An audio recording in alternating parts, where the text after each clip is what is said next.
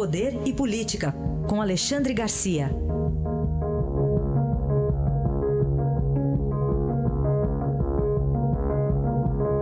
Alexandre, bom dia. Bom dia, Raíssa. Começamos aqui com o ministro da Justiça, Torquato Jardim, que faz, estabelece aqui, na visão dele, ligações entre políticos e o crime no Rio. Pois é.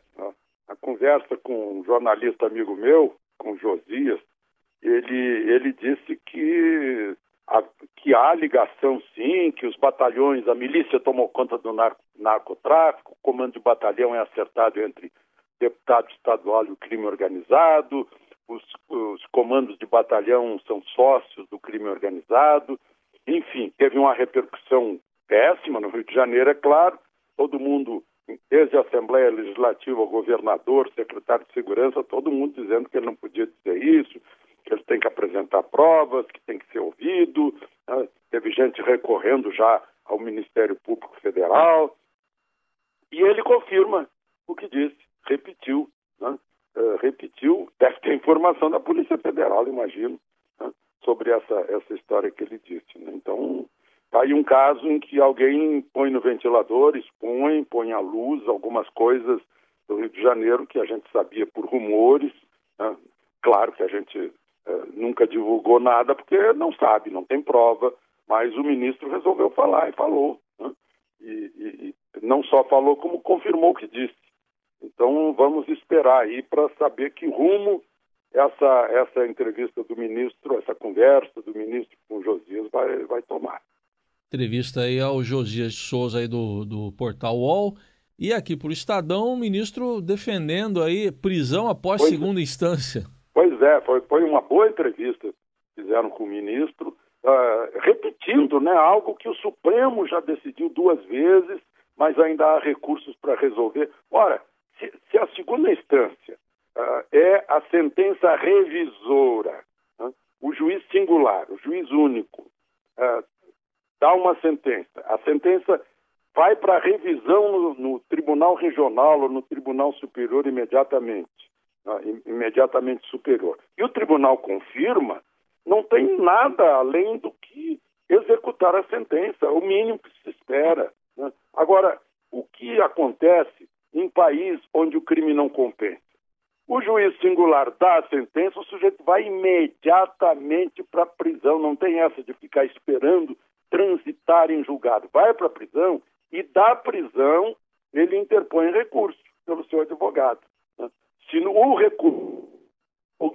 Mas antes ele é preso, ele é tirado de circulação imediatamente para começar a cumprir a pena tem, tem toda a razão quem defende aí essa prisão em segunda instância. Isso é o mínimo que se espera. Né? Eu esperaria a prisão em primeira instância, claro. Né?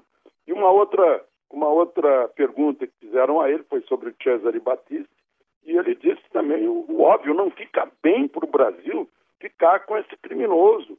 Eu estou chamando de criminoso porque ele foi condenado em todas as instâncias uh, em, em tribunais italianos que se assentam literalmente sobre o direito romano.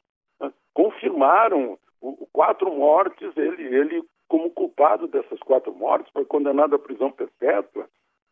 E aí a justiça italiana manda de volta para o Brasil o Pisolato, que é cidadão italiano, manda de volta para cumprir pena na Papuda aqui em Brasília, pena pelo mensalão, e nós não fazemos a mesma coisa com Batista, porque o presidente Lula deu a ele um caráter de prisioneiro político. Né? Tem toda a razão o ministro. Bom, para a gente encerrar, vamos falar aqui uma decisão do ministro Gilmar Mendes, que Cabral fica em Benfica, lá no Rio. Fica em Benfica, onde tem um cineminha muito bom. Né? É um, um, telão lá para cinema.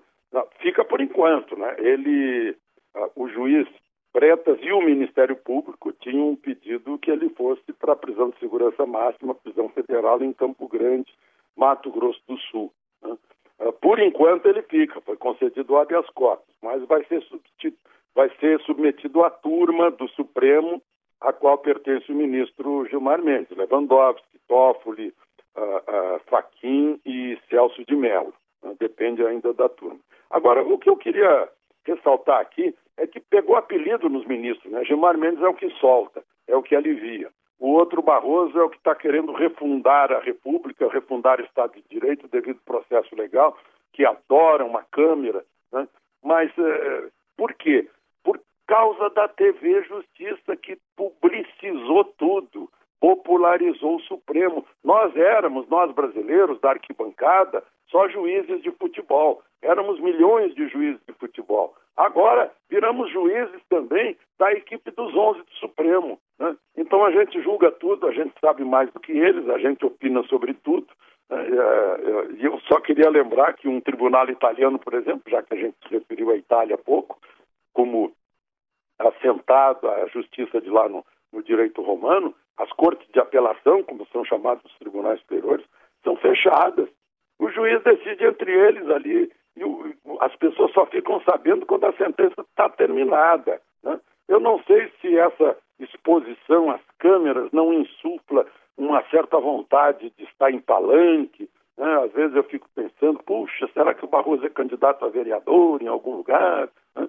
Fica aquela coisa, vai muito além do que determina a Constituição da impessoalidade. Já começam a fulanizar, como dizia o Marco Maciel, um acusa o outro disso e daquilo. Pega muito mal para o Supremo, eu já me referi a isso outro dia, né?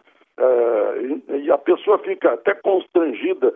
Como é que eu vou fazer com esse caso? Porque vão me chamar de juiz ladrão, de juiz disso, daquilo. É um negócio terrível. Aí vai Gilmar Mendes para um jogo de futebol em São Paulo, recebe vaia, né? É o resultado da popularização da Suprema Corte que virou tribunal de tudo.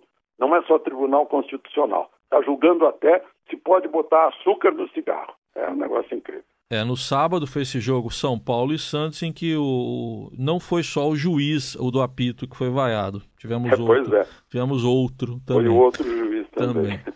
Aí está o Alexandre Garcia que volta amanhã ao Jornal Dourado. Até amanhã, Alexandre. Até amanhã.